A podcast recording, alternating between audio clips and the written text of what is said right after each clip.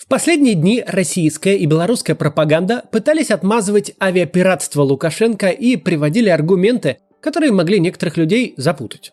Главным образом обсуждается самолет президента Боливии Моралеса, который якобы посадили, чтобы поискать Эдварда Сноудена, а также случаи в Иране. Ну и в Украине еще один. Лукашенко еще говорил всякое про предотвращенный теракт, письмо из Хамас и прочее. Сегодня я хочу разобрать все аргументы пропаганды и объяснить, что с ними не так.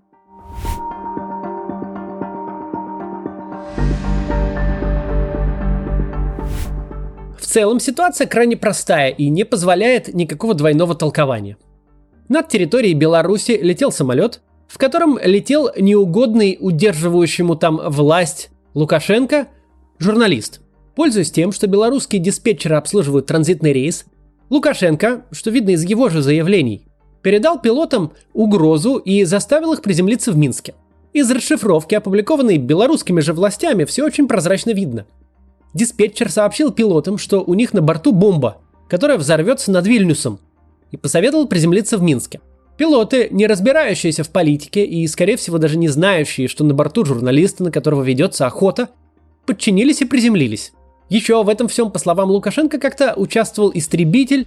Не опубликованы две минуты переговоров пилотов э, и их обсуждения с авиакомпанией внутри кабины, поэтому мы точно не знаем, что именно было там с истребителем, но э, и того, что есть, достаточно. Все прочие детали мы узнаем после публикации расследования авиапроисшествия через несколько месяцев, но имеющаяся сейчас информация, опубликованная белорусскими властями, вполне достаточно, чтобы говорить о терроризме, Угроза взорвать самолет над Вильнюсом и перенаправление его таким образом в Минск – это как раз оно. Приземлившись, конечно, никакой бомбы не нашли, а вот бывшего главного редактора неугодного СМИ и его девушку, россиянку, арестовали. Казалось бы, чего тут обсуждать? Но пропагандисты придумали всякое. Ну, то есть Запад квалифицирует задержание Протасевича как акт государственного терроризма, авиапиратства и вообще называют беспрецедентным случаем в историю. В принципе, это не так, не беспрецедентно. Мы с вами помним, э, как над небом свободной Европы посадили самолет президента Боливии, бесцеремонно его обыскали, искали там Эва Мар... у Эва Моралеса Эдварда Сноудена. Поэтому вот принцип, что дозволено США, не дозволено всем остальным – накануне не сработал. Мы все прекрасно знаем, что в этих случаях, которые бывали раньше сильно более жесткими, чем сейчас, Артем, никогда подобной сейчас бури здесь, э, здесь и дерьмошторма не было. Вообще, это экстренная посадка самолета в европейском небе, не первая за историю. И не такой борт сажали. Так, в июле 2013 года экстренно вынужден был приземлиться в столице Австрии, в Вене, самолет президента Боливии Хуана Эва Моралеса. Но вот интересная деталь. Когда на территории Евросоюза фактически принудительно посадили самолет, где предположительно был Эдвард Сноуден, поэтому и посадили, то никто из чиновников ЕС не возмутился. Зато сегодня, когда самолет посадили в Белоруссии, глава Еврокомиссии Урсула фон дер Ляйен потребовала от Минска немедленных объяснений. Начнем с главного аргумента. Когда-то в Австрии обыскали самолет президента Боливии, э, так как подозревали, что на борту Эдвард Сноуден. Ну, или не обыскали, ну, в общем, сейчас вот обсудим подробно. Эдвард Сноуден – это бывший сотрудник АНБ, на скандале вокруг которого э, стоит остановиться отдельно парой слов. Этот скандал имел место еще в 2013 году, и многие из наших зрителей могли его либо вовсе не застать в сознательном возрасте, либо забыть значимые его подробности. Сноуден служил в АНБ системным администратором. По характеру своей должности он имел широкий доступ к документам, представляющим государственную тайну. Эдвард Сноуден – редкий пример идеологической измены. Никогда в ходе позднейшего расследования э, не было всерьез высказанной версии, что Сноуден изначально был завербован иностранной разведкой. Те секретные сведения, к которым по должности он получил доступ, действительно вступили в противоречие с его представлениями о допустимом, что и заставило его сначала в течение э, длительного времени похищать и собирать данные, а после покинуть Соединенные Штаты и придать информацию огласке. Ключевое содержание досье Сноудена, вызвавшее максимальный международный отклик, факты о глобальной слежке, осуществляемой американскими спецслужбами. Слежке, прослушке телефонных переговоров, в том числе лидеров государств-союзников США. В глобальную программу слежки были вовлечены крупнейшие технологические гиганты, такие как Google и Microsoft. а их целью могли по необходимости стать до миллиарда человек, включая более трех десятков национальных правительств. Все это Сноуден вскрыл. В 2013 году он находился в России. Тут он что-то пролетал транзитом на Кубу, но остался в транзитной зоне Шереметьево. В общем, была история. Считалось, что он захочет уехать в Южную Америку, а в это время как раз в России был президент Боливии Эво Моралес, который в своей симпатии Сноудену э, признался на интервью Rush Today. Возвращаясь назад, самолет Муралеса должен был дозаправиться на Канарских островах. Однако, по некоторым данным из-за сообщения США, что Сноуден мог быть на борту, Франция, Испания и еще ряд стран не дали ему разрешения на пролет через свое воздушное пространство. Поэтому он э, приземлился для дозаправки в Австрии, которая такое разрешение дала. Дальше данные разнятся. То ли австрийские власти вошли в самолеты, проверили документы у тех, кто в нем был, то ли нет. Боливийцы говорят, что никто не входил. Утром к президенту Боливии приехал позавтракать президент Австрии, и дальше Моралес улетел. Чем отличается этот случай от белорусского? Примерно всем.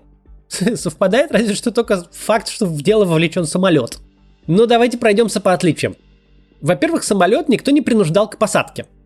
Страны запретили ему влет на свою территорию, видимо, не желая у себя шпионских разборок. Но если бы, предположим, Сноуден правда был на борту, ничего не мешало бы Моралесу не приземляться в Австрии, а вернуться в Москву. До Канарских островов, где планировалась дозаправка, 5 часов лету, обратно в Москву 3,5. Проблем не было.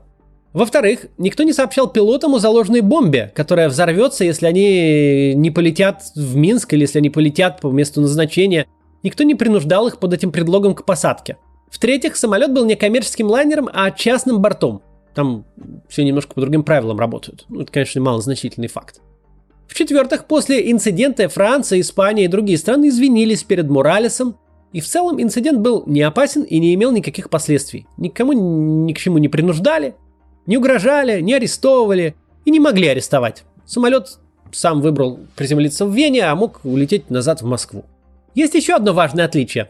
Эдвард Сноуден, в отличие от Романа Протасевича, действительно совершил настоящее преступление, угрожающее национальной безопасности США.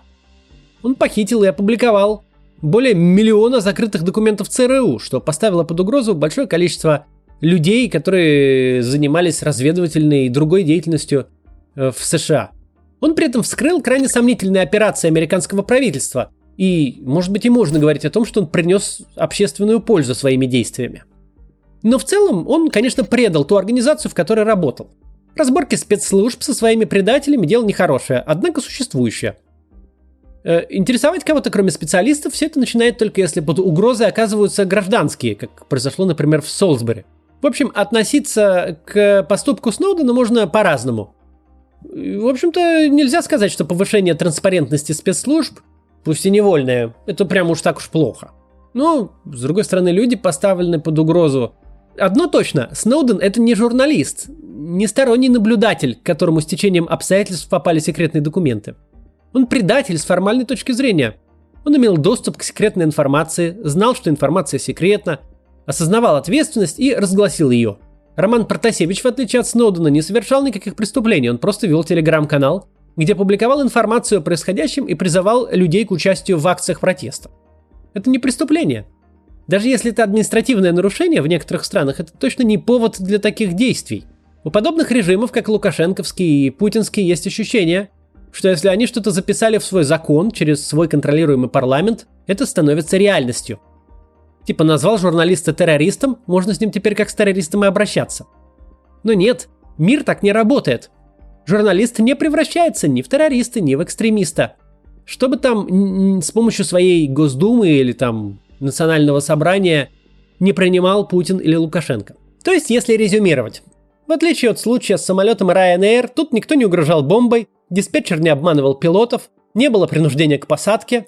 При этом сэрбор э, весь был из-за человека, совершившего реальное преступление, а не неугодного журналиста. Эпизод, тем не менее, некрасивый. За него извинились, но на наш он совсем не похож. Сейчас быстрая реклама, а потом продолжим к следующим кейсам. Вы наверняка заметили, что проценты по депозитам сейчас очень низкие, даже инфляцию не покрывают.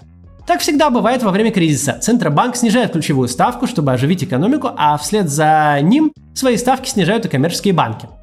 Получается, что в депозитах особенно нет смысла. Значит, надо искать другие инструменты. Об одном таком интересном инструменте хочу вам рассказать. Это краудлендинговая платформа JetLand. Краудлендинг – это метод прямого кредитования бизнеса. Кредиторами в этом случае выступают не банки, а физические лица и организации типа инвестфондов. Для бизнеса это удобнее, потому что кредит можно получить без лишних сложностей и гораздо быстрее. А для инвесторов это способ диверсифицировать риски, ну и вообще это проще, чем разбираться в тонкостях покупки ценных бумаг. Так вот, JetLand как раз соединяет компании, которым нужны деньги для развития и инвесторов, которые готовы вложиться, чтобы получить прибыль. Но не просто выступает посредником, а проверяет заемщиков, запрашивает документы, анализирует и в итоге присуждает рейтинг от плюс ААА до C, как в серьезных рейтинговых агентствах. Ненадежным заемщикам сразу отказывают. Важно сказать, что с 2020 года сфера краудлендинга регулируется Центробанком, так что JetLand тоже контролируют. Начать инвестировать довольно просто. Зарегистрируйтесь на платформе, пополните счет и выберите компании, в которые вы хотите вложиться. Если не хочется заморачиваться, можно выбрать формат автоинвестирования. Тогда система сама составит сбалансированный портфель, чтобы распределить риски. Таким образом, можно получать доходность до 18% годовых. Депозиты сейчас дают от силы 6%. Если вас это заинтересовало, переходите по ссылке из описания и регистрируйтесь в JetLand. А если пополните баланс в течение 30 дней после регистрации и включите автоинвестирование, получите плюс 3% годовых на 3 месяца. Начинайте инвестировать уже сегодня. Следующий случай, о котором говорили пропагандисты, возврат в 2016 году самолета Белавиа в аэропорт Киева, откуда он взлетел. На борту находился человек, которого в чем-то подозревали в Украине. Однако он прошел контроль, сел в самолет, тот взлетел и почти долетел до Беларуси, но в последний момент получил требование диспетчеров вернуться назад. После возвращения человек был снят с рейса, однако арестован не был и вылетел следующим рейсом в Минск. Это инцидент, конечно, совершенно вопиющий. Опубликованная расшифровка говорит о том, что экипаж, получив указание, нервничал. Детали ему не сказали, почему типа надо срочно вернуться. Да еще и, похоже, угрожали боевой авиации. Это большая проблема. Людей на борту подвергли риску. Как стало известно позже, инициатива исходила из СБУ. Через несколько дней президент Украины извинился перед Беларусью за произошедшее и сообщил, что виновные наказаны. Но отличия здесь также очевидны. Главное из них состоит в том, что это не был акт государственного терроризма. Не было запланированной операции с угрозой бомбой, которая взорвется. Это была глупость конкретных военных начальников, взомнивших, что они могут делать все, что хотят. И еще важное отличие – ничего не произошло. Никто не был задержан, никого не пытали, ничего не случилось.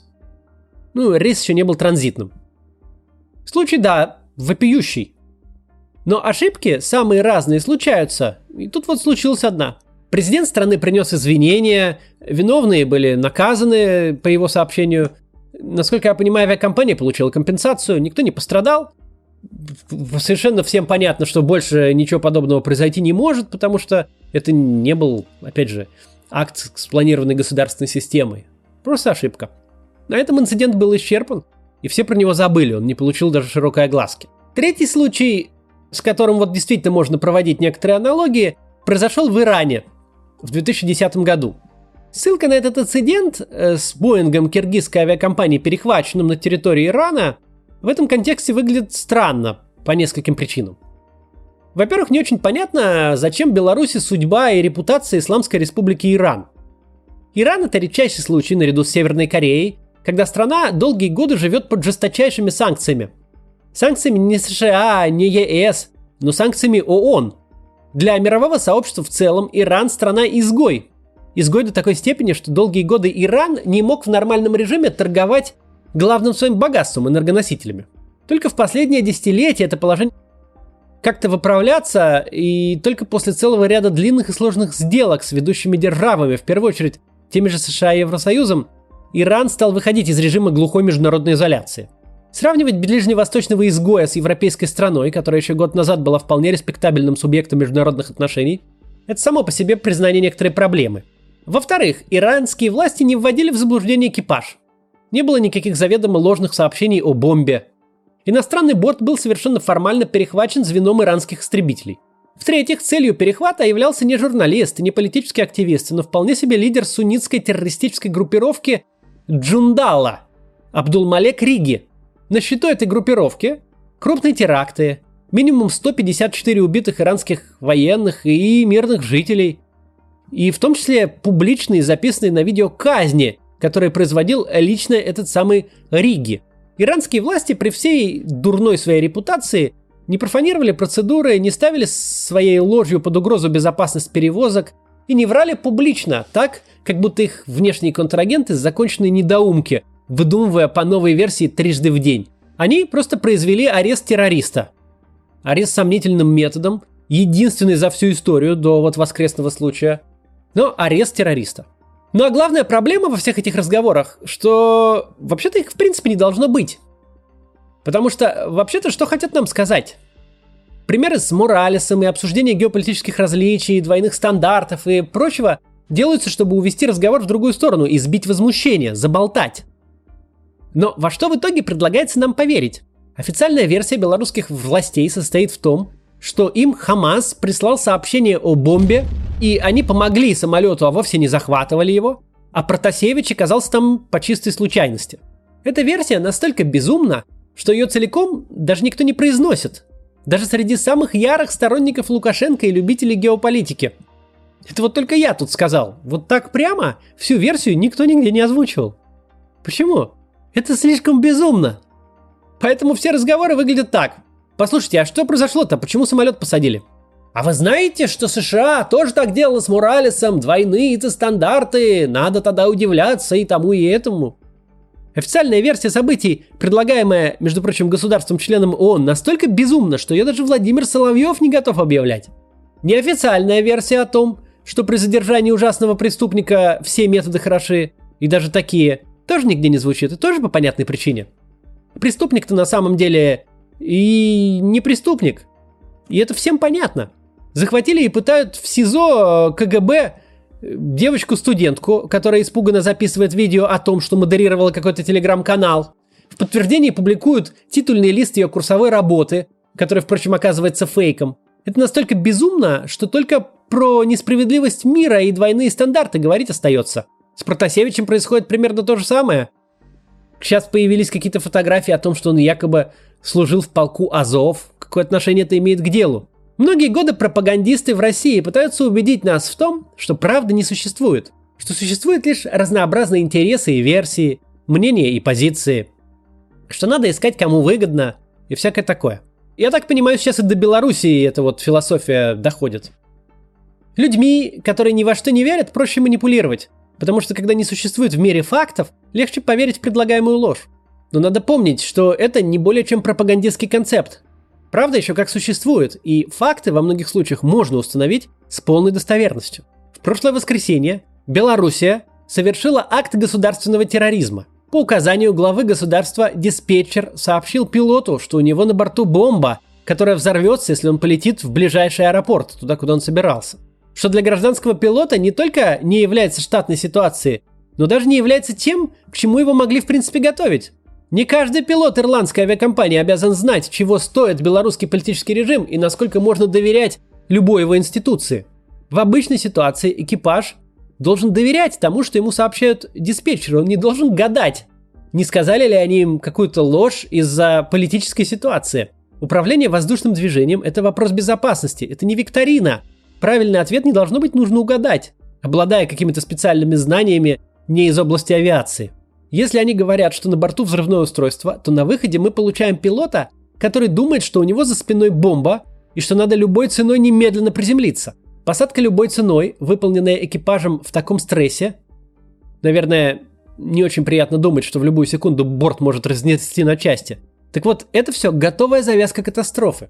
Белоруссия, угрожая ирландскому пилоту и при сопровождении истребителя, приземлила в Минске транзитный рейс – чтобы арестовать человека, который работал главным редактором одного из самых считаемых в Беларуси СМИ, по сути своего политического оппонента. Это факты. Тут нет версий и нет двойных стандартов. Это было так. Вот такое вот сегодня видео. Вчера я отнес в Министерство иностранных дел России более двух с половиной тысяч обращений граждан, которые хотят от МИДа, чтобы тот вызволил гражданку России Софью Сапегу из Минска, где ее держат после этой безумной истории – и заставляют под пытками записывать признательные видео. В описании будет ссылка, подпишитесь, если еще нет. Э, в МИД попадет ваше официальное обращение с вашими данными, и вам придет официальный ответ по закону об обращениях граждан. Его там обязаны рассмотреть и ответить. Мы будем каждый день все это дело направлять в МИД. Распечатываем это или относим в приемную, или отправляем с помощью почты. Так тоже можно. Так что подпишитесь, ссылка в описании. Ну вот, до завтра.